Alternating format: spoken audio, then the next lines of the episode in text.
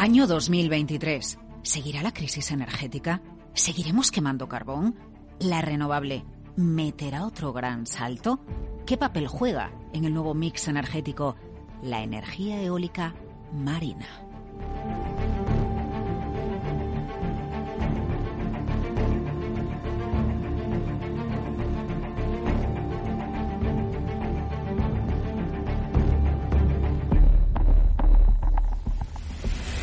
El programa de la energía con Laura Blanco.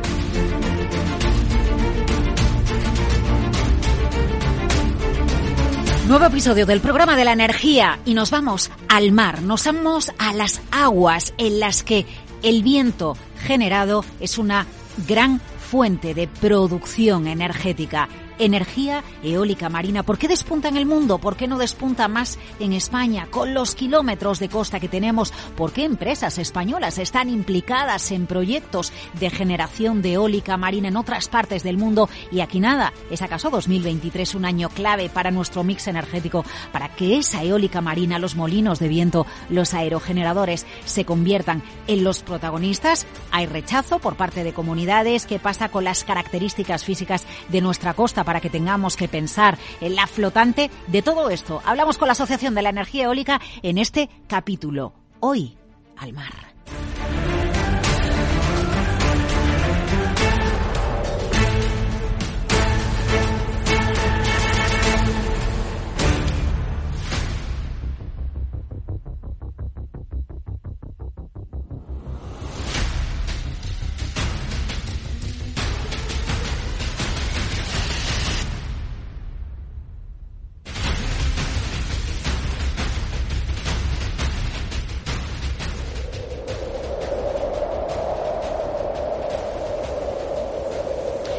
Pocas semanas España marcaba su récord en producción de energía eólica, cerca de un 60% de todo el mix, gracias al fuerte viento que hacía. España es una potencia en generación de energía eólica, en potencia eólica instalada. Pero en medio de esta realidad nos preguntamos, ¿qué pasa con la eólica marina? ¿Por qué cuando hablamos de la eólica marina? ¿Por qué cuando hablamos de los aerogeneradores en el mar? De mayor tamaño y que tienen una gran capacidad de generación eólica, nos referimos a los proyectos que hay en otros países, en Reino Unido, en el Mar del Norte, en Estados Unidos, eh, en Asia. Bueno, pues vamos a hablar de energía eólica, pero de la eólica marina también y del el potencial o no que tiene en España con el director general de la Asociación Empresarial Eólica, que es Juan Virgilio Márquez. Hoy nos acompaña en el programa de la energía. Juan, gracias por estar en Capital Radio. ¿Qué tal? Muy bien, un placer, un placer. Muchas gracias a vosotros. Eh, bueno, la energía eólica, sin duda, o España es una potencia en el marco de la energía eólica pero hay muchas preguntas acerca del papel que juega la, offshore, es como se llama, ¿no? En el lenguaje técnico, eh, la, eólica marina. Porque cuando hablamos de esto, la foto que nos viene a la mente es la foto de, del Reino Unido, del norte de Europa, de, Estados Unidos. ¿Por qué? Bueno, bien es cierto que la realidad de la eólica marina en España ha sido hasta ahora una realidad muy industrial hmm. eh, y sobre todo industrial y de I más D, porque España ha sido es uno de los principales países en desarrollo de prototipos, por ejemplo, de eólica marina flotante. España es el primer desarrollador de prototipos del mundo, por delante de, países como Estados Unidos o Japón, que son referencia. Hablo de eólica marina flotante, aquella que es la nueva tecnología que está ahora mismo en curva de competitividad mm. y que va a ser sin ninguna duda una tecnología disruptiva, ¿no? que es la diferencia de la tecnología que se posa en el fondo marino y que requiere de aguas poco profundas. Entonces, la realidad en España ha sido principalmente innovación y de industria. Industria porque nuestras empresas han venido fabricando componentes de los diferentes parques eólicos marinos que se han instalado en el, en el Mar del Norte durante mucho tiempo, ¿no? Pero nos falta un mercado, nos falta una, una mínima capacidad de generación de eólica marina flotante, porque nuestras costas, como saben todos los oyentes, son muy profundas, son más en, profundas. muy poquita distancia. Claro, tenemos muy poca plataforma continental, entonces, claro, en el momento que uno coge un barquito y se va a 15, 20 millas de la costa, pues tiene 100 metros de profundidad. Es en el mar Báltico, que es, por decir un, paralelismo, como una piscina enorme. Una meseta, ¿no? Una meseta que puede tener 60 metros de profundidad. Claro, eso no ocurre, ¿no? Entonces, claro, nosotros necesitamos soluciones diferentes. Y esas soluciones han tardado un poquito más en llegar, pero ya están aquí. Ya están aquí, tanto a nivel de prototipo como a nivel de parque, casi en pruebas de parque de nivel comercial, es decir, de tamaño grande. Y en los próximos años va a ser la tecnología que va a liderar el offshore a nivel mundial, ¿no? Eh, ¿Por qué ese papel de España liderando la tecnología y liderando la innovación? No sé si viene de años atrás, de haber eh, de haberse producido, de haber asistido a un impulso muy importante de, la eólica en España y, y por qué jugamos un papel tan importante en la cadena de valor. Bueno, la eólica en general en España es un patrimonio tecnológico, industrial y energético desde hace mucho tiempo. Y nuestras empresas en el sector de la energía renovable eh, llevan siendo eh, referentes a nivel internacional mucho tiempo. Eso ha generado un ecosistema de empresas grandes, pequeñas, pero sobre todo ha generado una unidad de criterio, una, especie de familia, de gran familia, que ha hecho que seamos pioneros en muchos ámbitos. En el ámbito de la eólica marina hemos sido pioneros en prototipos porque nuestras empresas, los centros tecnológicos y todos los actores del sector eran sensibles a que la eólica marina flotante era una referencia a futuro en donde teníamos que estar posicionados. Y por otra parte, eh, nuestro sector industrial naval, los astilleros que tenemos en España, es referencia a nivel internacional. O sea, nosotros tenemos astilleros, instalaciones en España que son la envidia de nuestros países en Europa. Y durante cierto tiempo se ha visto que la actividad de construcción de componentes para parques eólicos ha ido complementando la actividad convencional de construcción de buques que como todos saben en algunos momentos ha sufrido algunos eh, vaivenes. Bueno, en algunos momentos han sido cruciales en áreas industriales. Estoy pensando en Vigo, en Ferrol, por ejemplo, Galicia, Que es Galicia, la Bahía de Cádiz, mm. son eh, ámbitos geográficos en España que están totalmente vinculados al mar y totalmente vinculados a la industria naval y la eólica marina ha venido para ayudarles en momentos difíciles y se han dado cuenta de que no solo era una ayuda, sino que era una diversificación del negocio que estaba creciendo y en la que había que subirse y había que subirse con inversión y con, y con perspectiva a largo plazo. Por tanto, tenemos la suerte de tener de la mejor industria naval que hay en Europa, por no decir de las mejores del mundo, infraestructuras perfectamente capaces de albergar los desarrollos de, la, de, los parques eólicos y los componentes eólicos de la eólica marina flotante y una cultura de país muy, muy enfocada al mar y muy, muy enfocada a la industria y la tecnología, ¿no? Eh, bueno, estamos rodeados de mar. Eh, usted se sabrá mejor que yo las millas de, de, mar que tenemos en, bueno, el litoral, ¿no? Que, sí, España tiene unos 7.000 kilómetros de costa. kilómetros de costa. Y claro, tenemos un potencial tremendo para aprovechamiento de esas aguas para la generación de electricidad con el viento. Claro, tenemos potencial, pero no tenemos eh, mm, aerogeneradores flotantes, no digo rodeando, pero en puntos concretos. ¿Por qué? Estuvimos a punto de tenerlos en la primera década de los 2000. Eh, había muchos megavatios en tramitación. la primera, en la primera década de este siglo había mucho interés de empresas en desarrollar parques eólicos con tecnología no flotante, sino con tecnología que es la que va a posar en el fondo marino, pero no se pudieron desarrollar, principalmente porque estaban muy cercanos a la costa, por lo que comentábamos antes, la plataforma continental en las costas españolas es muy, muy corta y entonces para tener profundidades bajas tienes que pegarte mucho a la costa, eso tiene un impacto visual, tenía un nivel de preocupación social importante y, y porque también en ese momento había mucho desarrollo en tierra. Entonces los promotores decidieron enfocarse en aquellos ámbitos donde había una regulación clara, donde había un compromiso de país también claro y donde el mercado realmente pues daba señales de inversión mm, sin tanto riesgo.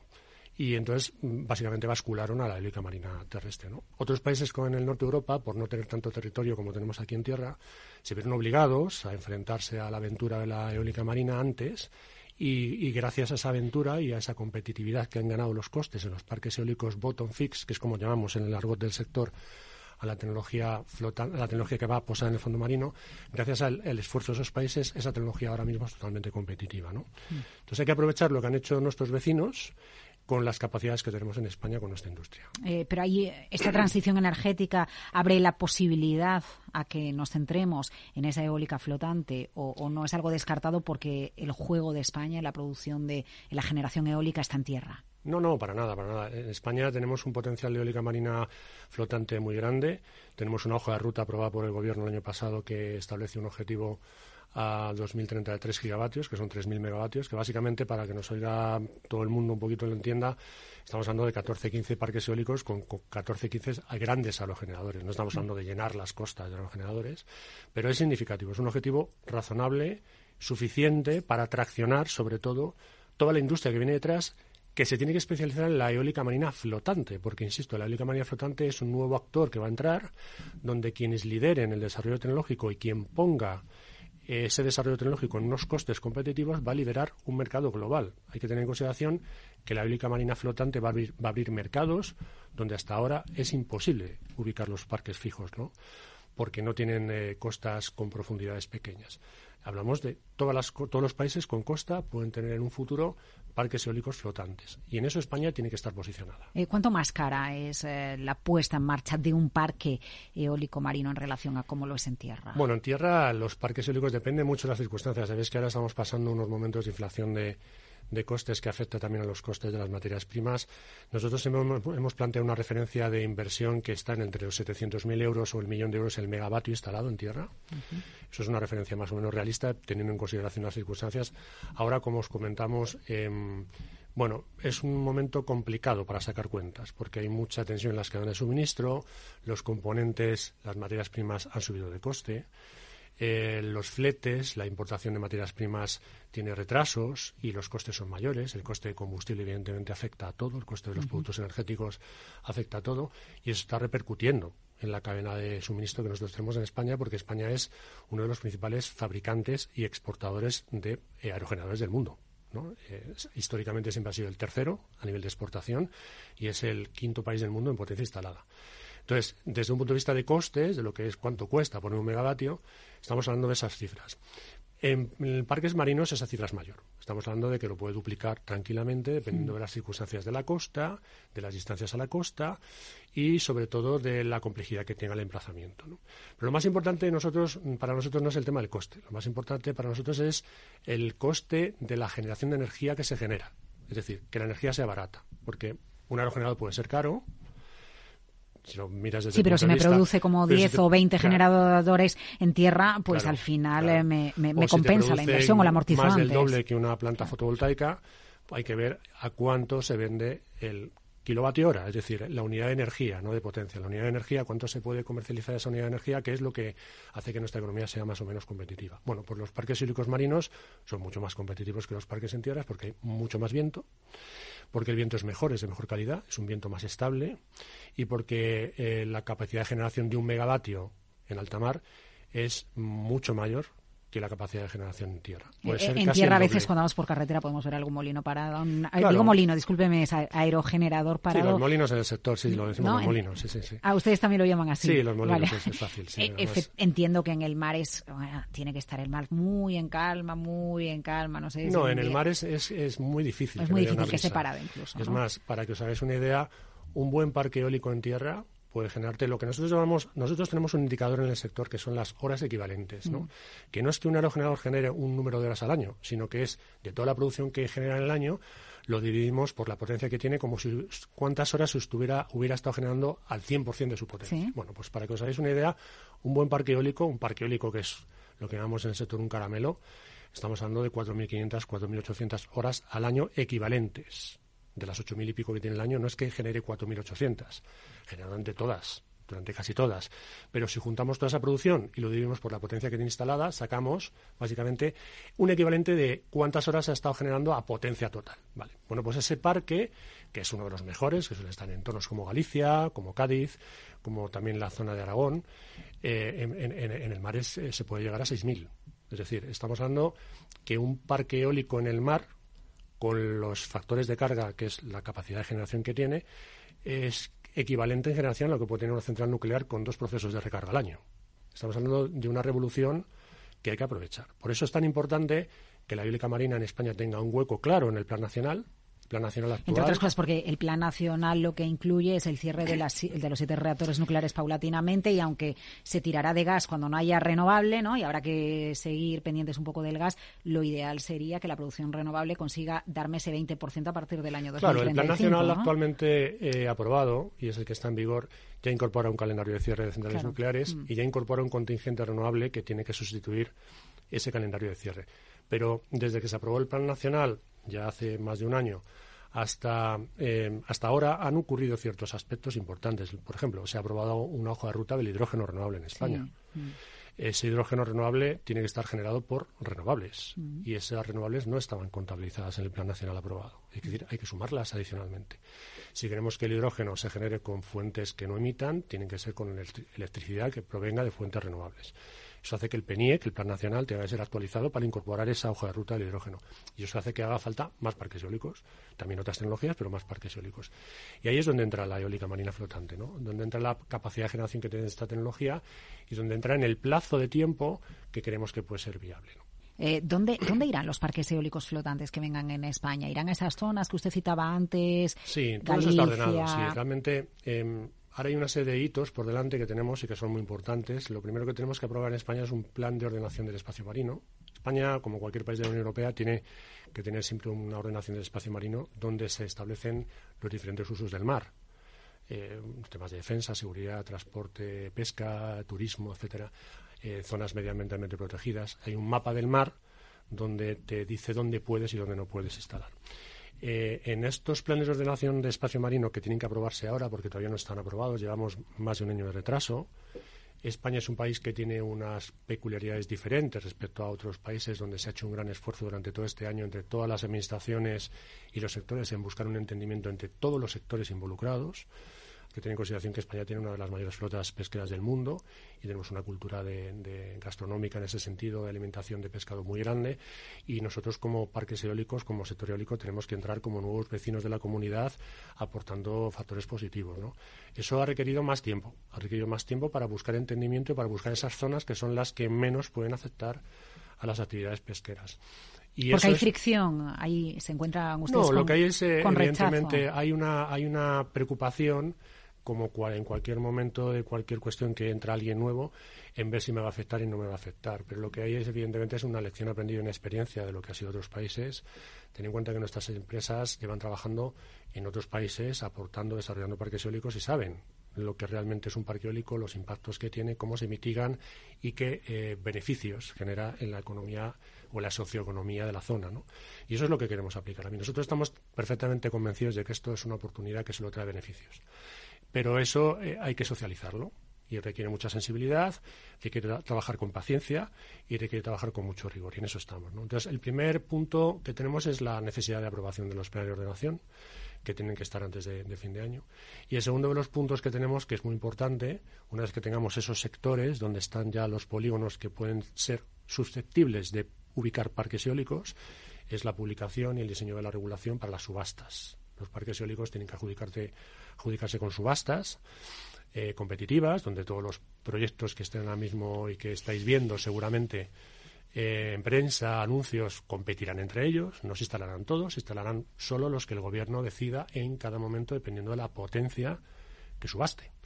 Y eso es algo que todavía está por ver. El 2023 es el año del despliegue en el que las subastas tienen que tener eh, tienen que tener eh, su efecto, tienen que convocarse y donde realmente y aquí no hay riesgo de que haya subastas semidesiertas. Pues fíjate, yo creo que no, porque el interés de los de, los inversores es enorme.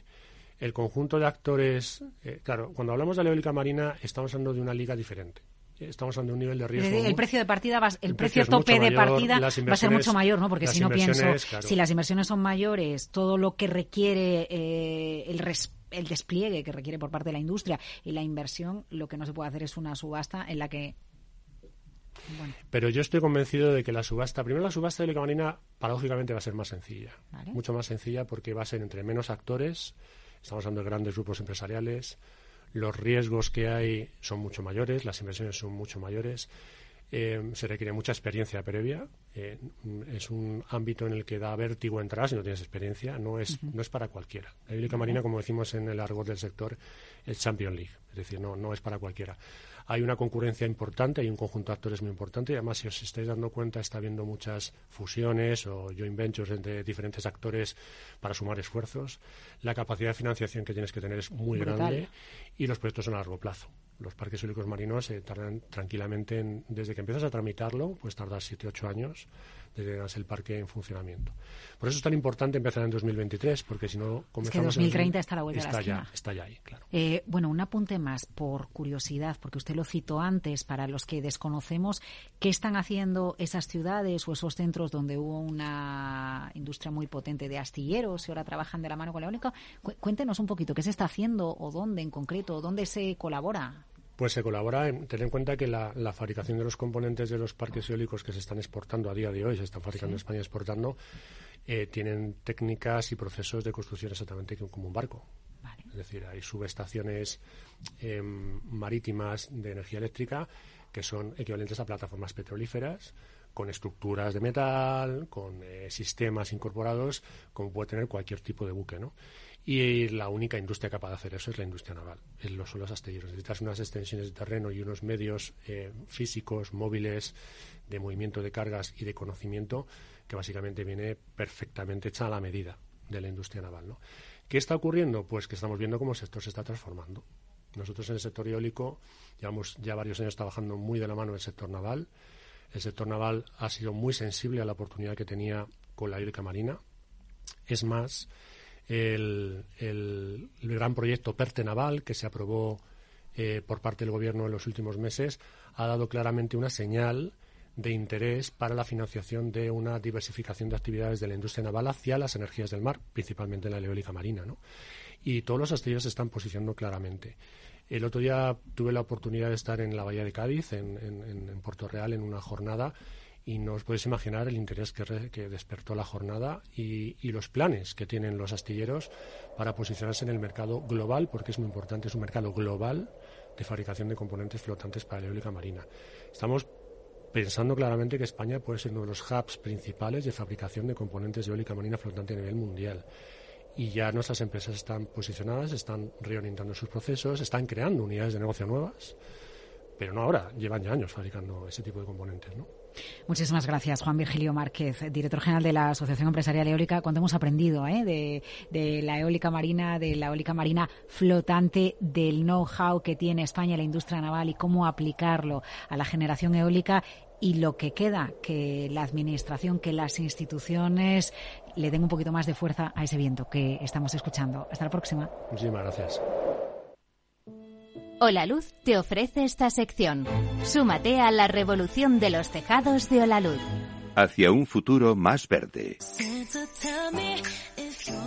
Ya estamos de lleno metidos en la Navidad y qué alegría nos da a todos recibir nuestra correspondiente cesta de Navidad. Pero claro, ¿alguna vez nos hemos planteado cuánto de energéticamente eficiente y sostenible es esa cesta? Porque claro, yo estoy 100% segura de que en la transición energética es que tiene que haber sí o sí una cesta de Navidad, pero que sea verde. Y antes de mirar qué hay dentro de esa cesta, vamos a pensar en lo de fuera, en el embalaje. Porque en vez de una caja, ¿qué tal si, por ejemplo, se usa una bolsa de tela que luego nosotros podamos reutilizar. Nos lo cuenta Eva del Ruste, creadora de Mercado del 13. Creo es saber qué hacer con el packaging de esa cesta darles otros usos a esos contenedores. A ver, aquí la creatividad es la que entra en juego, ¿no?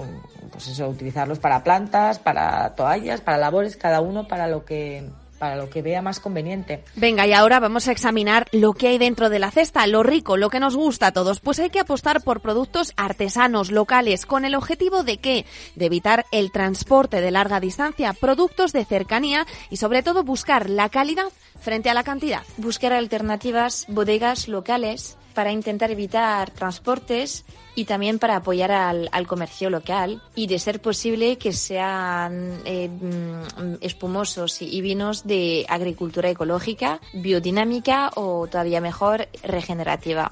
Es la explicación que nos hace Alice Cadet, fundadora de Yelu, que también nos dice qué es lo menos sostenible y energéticamente eficiente que habría que evitar en nuestra cesta de Navidad. Los productos cárnicos en general son los que más huella de carbono eh, tienen pero existen alternativas más sostenibles como pues la, por ejemplo la ganadería local que solo por el hecho de ser de proximidad genera menos emisiones eh, a nivel de cadena de frío y a nivel logístico también de transporte. ¿Y cuánta es la concienciación de las empresas? Ciertas empresas han empezado a tomar acciones de acompañar sus gestos con formas de compensar su huella de carbono. Eh, por ejemplo, pues incluyendo en las cestas eh, semillas para plantar árboles, arbolitos, hortalizas para huertos, para el consumo propio. Eh, entonces, bueno, pues eso de alguna manera reduce un poco el impacto medioambiental, ¿no?